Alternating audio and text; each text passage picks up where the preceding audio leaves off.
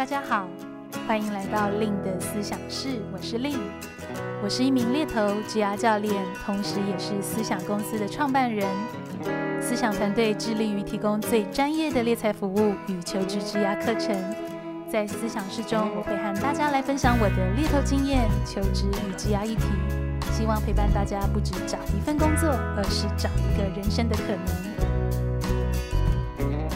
Hello，大家好，我是令。欢迎大家来到今天令的思想室。今天这集的主题呢，会延续我们上礼拜天聊的。上礼拜天呢，在线上跟大家聊到的是，想做一件事却又三分钟热度该怎么办？那大家还记得我们上礼拜其实我有分享了我身旁两位朋友的故事。那他们呢，都是出于一个真心的一个投入，选择了这件事投入后，并且很长时间的坚持，甚至呢，最后获得了一个非常意外的收获，把他们的副业变成是一个主业这样子的一个历程。那我想今天这集呢，就会是一个进阶版。那今天的进阶主题啊，是想要跟大家来线上聊一聊，面对三分钟热度，我们到底该如何坚持下去？不晓得听友们，你们会怎么样去看待“坚持”这个字？那刚刚我在录这集前呢，我其实也跟我的同事又针对了这次的主题又有一些讨论。他就分享到说，他听了上一集我们的 podcast，那因为上一集我有提到一个概念是，想要找到我们真的心之所向的事，也许它是非常简单的，比如说你去书局，你会很自然的走到哪一区。那我的同事呢，他就很直白的去分享到说，诶，他其实是会怀抱着一个商业目的，比如说他就会很直接的走到某一区，叫做可能叫最新的科技，或者是一些最新的一些趋势，他想要去得到一些有价值、比较显性的一些知识，甚至是他也有分享到说，比如说，诶，他去思考“坚持”这个词，他会认为好像是一种想要去坚持，可能是八年吗？甚至八年以上，十几年。可以一直去做的一件事情，那他就拿说他学日语来做比喻，因为前阵子我们在办公室的互动，我知道他非常认真的在准备日文检定，所以他就有分享到说，诶，他其实去学习这个日文也是非常功利性的一个目的，就是说他希望得到证照，然后希望在职场可以继续更加分。所以当他去达到这个目标，他其实就没有那个动力想要继续的去一直去学习这个日文。所以他对于坚持的定义听起来他会。认为是比较非商业性的目的，可以一直做下去的一件事情。那我想，如果是以我对“坚持”这个字，其实我的概念可能也会跟我这位同事蛮相仿的，就是那种有时候我在看其他人，比如说包含我的 candidate，就是有一些人他可以在某个领域。某个角色，他一直做那件事情，然后把这件事做得好精致，所以他在描述这件事情做的过程，或者是他怎么样看待这件事情，他怎么样去看待自己在这个领域持续成长的那样子的一个经验谈，常常都让我觉得好吸引人哦。所以我不知道大家有没有曾经有过这个好奇，就是你身旁真的也有一些前辈或是这样的朋友，你就会看到他们非常乐在其中，不管是叫做工作上的，或者是生活上的，可能他很乐在骑脚踏车，他很热爱去旅游，他很热爱去学习语言，就是看着这些人，就会有一种好奇，是说那他们到底是如何去坚持下去的？然后也会开始去反思自己，是说哦，那我自己呢？我自己的生活里面有没有一些也是可以这样坚持下去的事情，或者是目标呢？那我想要延续我们上一集在讨论，想要去克服这个三分钟热度啊。第一个从我个人经历中，我会分享的点就会是，先不要带着那种一定要有什么功利性的目标，其实会比较容易让我们去坚持做某一件事情。那第二个，如果是从我的角度来分享啊，我认为一个想要去克服三分钟热度，持续坚持一个很重要的点，会是培养自己对于做事的耐心跟那个纪律。我不知道听友们过去，如果你听到耐心这件事情，你会怎么想？因为可能有一些人他会认为说，诶，这个人很有耐心，好像他就是一个很天生的特质，或者是这个人就是他的个性就是这样子。但其实以我自己的经历来讲，我认为耐心它是一个需要被后天去培养的一种习惯。或者是一种我们面对事情的一种态度，甚至你可以再讲得更高一点，好像它是一种我们面对生命的一种态度这样子。那讲到耐心啊，我觉得有一个很好的比喻，我不知道大家对于日本的文化了不了解，或者是你有没有看过一些日剧，像日本的文化，他们其实非常去倡导一个职人精神这样的一个概念。我认为它其实就是体现一个耐心非常非常重要的一种精神，或者是一种哲学。那这就让我想到我上一次去日本出差，那当时呢，我是住在东京，住在银座附近。那刚好就是我有个同事，因为他自己也是住在银座附近，他非常熟悉那一区。那他就跟我说：“哎令那我晚上我们去吃一家非常好吃的鳗鱼饭哦，你愿不愿意加入？”那我当然就很开心啊，因为想说，哎，难得去出差，然后又有机会是当地人可以带着我去体验一些当地的小店，真的是一听就觉得超级兴奋的。那我记得那天晚上呢，他带我去的小店还真的是小店，就是那种呃外国人你很难在网站找到的那种店，完全那个餐厅都是当地人，就一进去基本上都是日本当地人。那那间餐厅呢，它其实就只卖一样东西，就是鳗鱼饭，它没有卖其他的东西。因为我之前也曾经去过日本嘛，然后我也吃过许多的鳗鱼饭，也包含在台湾有一些非常好吃的鳗鱼饭餐厅，我都有去吃过。那我觉得那次让我非常印象深刻是当晚的那个服务生，他在递送鳗鱼饭的时候，他其实就特别的去嘱咐我们说，诶，他给了我们什么酱料，然后我们的酱料应该要添加多少的量，甚至是在某一个环节加完，我要什么时候盖盖子。甚至是我要掌握在几秒的时候吃，那第一口吃的时候应该要怎么样？就是他非常有条理的去告诉我们如何的去完美的去享受这一道鳗鱼饭。第一个就让我觉得，诶，好好特别哦，就我感觉他们真的很重视这个鳗鱼饭，所以也包含他们很希望客人可以用着一种好好对待这个鳗鱼饭、好好体验的精神带入到这个吃饭的过程里面。那第二个让我惊艳的是啊，虽然我有点紧张，就好怕自己搞砸了这个鳗鱼饭，但是呢，就是我在把那个盖子闷着一下的时候，然后把那个盖子开开，鳗鱼饭的香味飘出来。我在吃第一口饭的时候，我就超级惊讶。那个超级惊讶的是，我真的没有吃过这么好吃的米饭，就是真的是单纯的米饭。可是你可以感觉它的那种呃味道，或者是它的那种湿润度，还有它那种颗粒的那种感觉。真的是太细致了，太好吃了。然后我就非常惊讶，因为我连鳗鱼都还没有吃到，我就非常惊讶他的那个米饭怎么可以煮的这么好吃。那我就很惊讶的问带我去的那位同事，我就说：“诶……”这个饭怎么会这么好吃？然后我就看到他一脸得意，他就跟我说：“嗯，你知道这家店它其实已经是六代店了吗？”那我就说：“诶，六代店是什么意思？”他的意思就是说：“诶，这间这间餐厅它其实已经经历过家族的六代，所以代表这间餐厅其实已经是非常有历史的一间小店了。”他就说：“哎令你知道吗？其实要晋升到煮鳗鱼前呐、他们的这个师傅其实他需要花至少十年以上去煮这个白米，他必须要煮到非常好吃，就是及格了，他才可以晋升到煮鳗鱼。所以我听到的时候我就有点惊讶，我不知道大家会不会跟我有一样的惊讶，但是我惊讶的点是，天哪，我光煮白米我就要花十年以上的时间，才有机会晋升到煮鳗鱼。”第一个我可能想到的念头很直白，我就会觉得说，哎，会不会很无聊？就我要一直去煮白米，我要一直去研究这个白米怎么煮的好吃。然后第二个，我其实也会心里就会有一种敬佩，就是那个敬佩会觉得是说，哎，那真的会需要历经很多的考验吗？就是，哎，我如何在做这件事情的时候，可能一定会有无聊、沮丧、放弃，但是我还是有那个心念可以继续坚持做这件事情。以至于有一天，我做出了一个真的是非常好吃的白饭，然后带着这样的心念继续去做这个鳗鱼的烹煮。所以我觉得那顿晚餐真的是到现在，我觉得都还有那种感动，就是让我很印象深刻的是，怎么可以有人这么坚持？所以我觉得这个如果是用日文比喻，大概就是那种职人精神，完全就体现在那个鳗鱼饭上面。所以我想啊，在养成这个职人精神的过程当中，我想，比如说这个师傅好了，我认为他应该不会是一生下来就有那个职人精神。我想在养成这个职人精神的过程里面，他在追求自己，不管叫做对这件事的热爱，或者是那个技术上，他必须要是很不为利益所动，甚至是不受外界干扰。那个外界干扰，可能就会有人说啊，你怎么一直在煮这个白米？你的进步很慢啊，或者是啊，你煮白米这样子没有前途啦。可能我觉得身旁或多或少都会有这样的声音吧。所以在那个过程里面，也必须要很耐得住寂寞。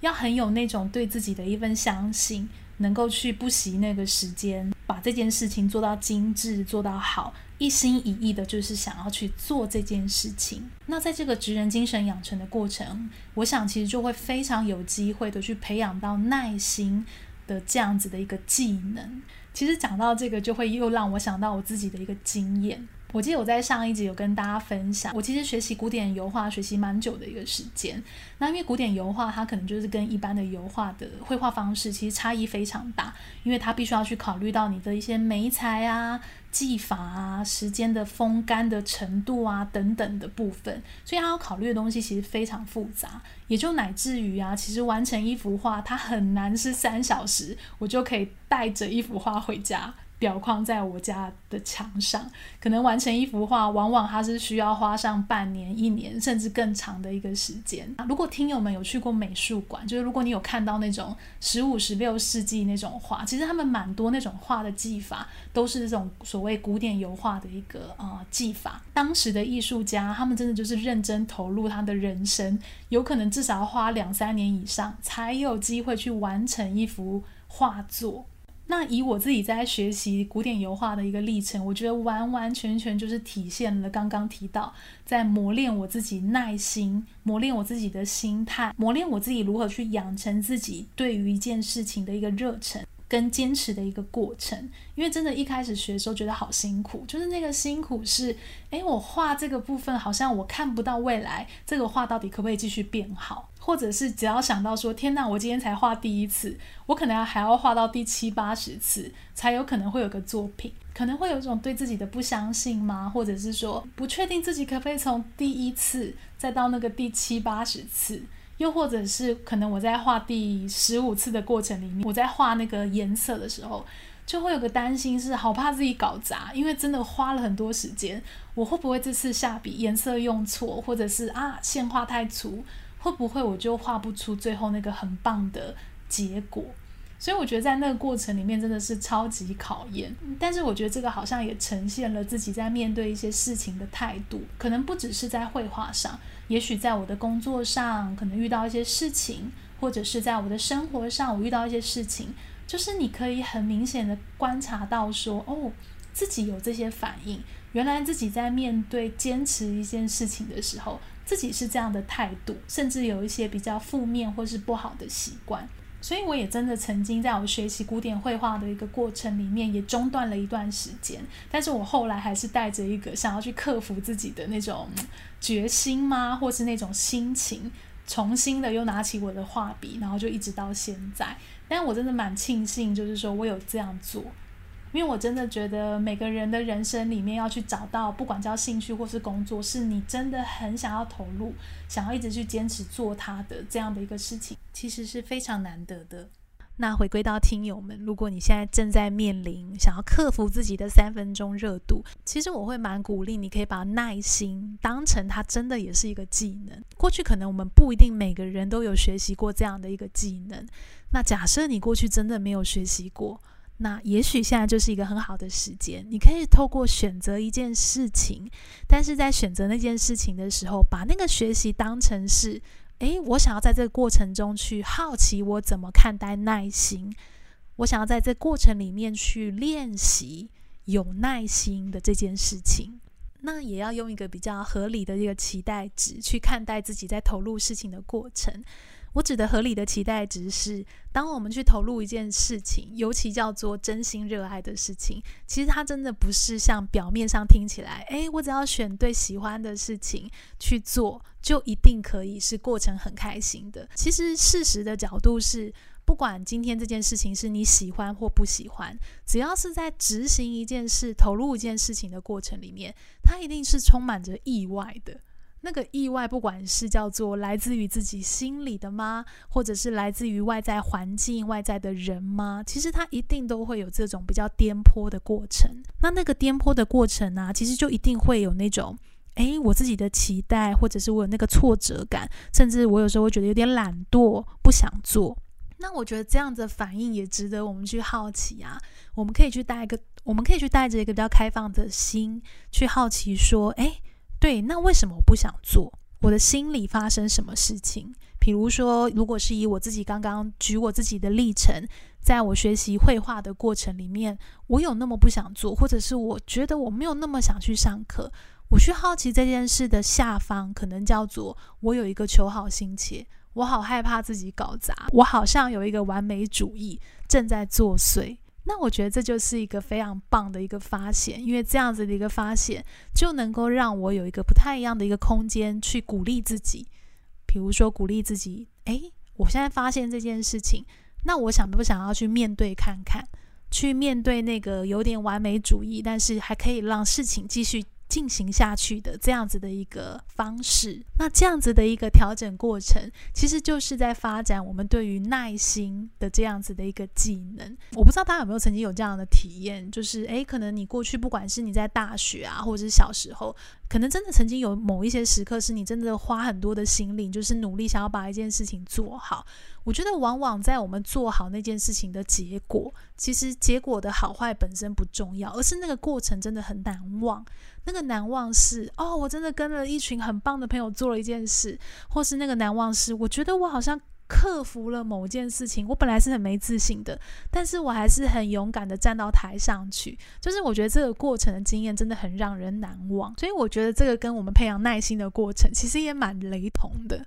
可能中间我们对自己有一些新的发现或理解，以及我愿意去克服，愿意去尝试，最后可能真的让我有机会去做到某一件事情。在那种时刻，你会很感谢自己。有坚持下去。那在培养耐心的过程里啊，还有另外一个小提醒是，练习回到自己的初心，我觉得也非常重要。那个初心感觉比较像是说，我们面对到一些过程里面，可能叫不开心、不舒服，或者是有些挑战的一个时刻，可能可以回来问一下自己是：那我当初为什么要选择去做这件事？为什么我当初要去投入这件事情？有时候回到那个初心的心态啊，你会发现其实好像没有那么多自我设限。比如说，假设这样拿学习日文来举例好了，诶，可能我当初学习日文是因为我看了某一个日剧，我觉得超级感动的，然后引发了我想要去更认识日本的文化，或者是学习的那种冲动。那也许我们就可以返回到当时那个冲动、那个感动、那个很敞开、很开放的心，是想要去没有那么一定有那种商业性或功利性的角度去学习这件事情。其实，当我们能够去返回那个初心者的心态啊，会比较好去面对。可能叫做你已经学习了三四年日文，你发现你开始有一些自己的期待，或者是有一些挑战。会开始让你有一些得失心，我觉得这个时候真的是一个很好去练习初心的机会。其实像以我自己，大家如果听令的思想是比较久，会知道我是做猎头以及做 career coach 的角色。那像我在猎头领域大概也快要十年了。其实，在我身处在这个领域的每一天啊，我真的会很常问我自己：